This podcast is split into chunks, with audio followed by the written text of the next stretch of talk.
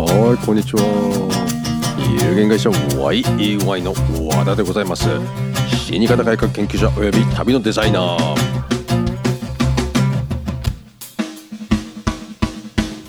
はい今日は3月31日私にとってみれば年度末です。年度末の日のもう一番嫌な日なんですよ実はね、まあ、書類とかいっぱいあるしねと言いながらみんな誰もそうなんですけれど、まあ、そんなところでね今日もね私は湘南からお届けしております今ねちょっとポッドキャストの使い方っていうかこれを作り方をちょっと変えてましてねうんあの Mac でやってはいるんですよ。ポッドポッえーと、ロードキャスタープロがね、えーと、秋葉基地に秋葉というか御徒基地にあるのでね、えーまあ、そんなとこでね、えー、今日はタイムリミットがあるのでこういうふうに書いておきます。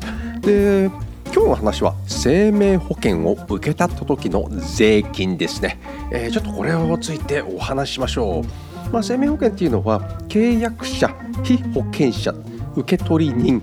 えー、でその保険の理由っていうのがありますよね。で課税関係っていうのがありますよこれね。契約者っていうのは私私の場合だっていう全部私にしましょうね。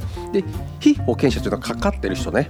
で受け取り人が誰かということ、ね、例えばそれがね理由が例えば満期とかね死亡とかねそうなった時の誰が、えーと、税金所得税を払うかということ。まず一発目。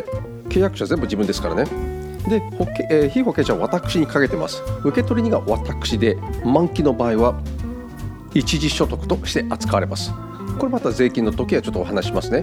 で契約者は私です。次2番目。被保険者が私受取人が妻。契約が満期の時は妻に贈与税。で私が死亡したら妻に相続税がいきます。じゃあ契約者が私で3番目。被保険者が妻つまり妻にかけてます。で受取人が妻の場合私が死んだら妻に相続税っていうのがいきますね。ねこれはね生命保険契約に関する権利があるわけですよね。で次4番目、まあ、契約者が私で被保険者つまり、えーと受け取えーと、妻にかけてる。で私が受け取人よくこれ犯罪で使われるタイプですよね、えーまあ、それが満期の時は私が一時所得になります。で妻が死亡してたら私また私に対するあの一時所得というのがあります。でねここでね一時所得の場合の課税所得の計算というのがありますね。これね保険金もらった保険金ねマイナスの支払い支払った保険料。ね。そこから、えーと50万円を引きます。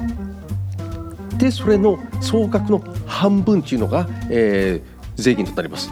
やだよねこれ税金すげえ高いじゃんよってね本当に。まあね年金方式の保険というのとえっ、ー、とこれ一時払いのあの養護保険でまたちょっと所得税が変わるんですよ。ね、片方は、えー、所得税となってもう片方は源泉分えーと、非課税となるわけですよ。これねすっげえ難しい方法なんですけどちょっとこれね覚えておくと皆さんよろしいかと思います。まあそんなところでね今日のお話はこんなところかなというふうに思ってます。まあ、今日も寒い日だ。はい今ねこの私今保険のことに関してちょっとお話をしましたけどやはりねこれね保険屋さんともねあの一緒にやると面白い面白いっていうのか勉強になるお話でございます。これすごい大切なんでね。で源泉税を引いてとかやってくれる方がいいんだけどそうはいかないからこれみんな、えー、確定申告なったりするんでございますね。まあそんなとこで今日もご清聴ありがとうございました。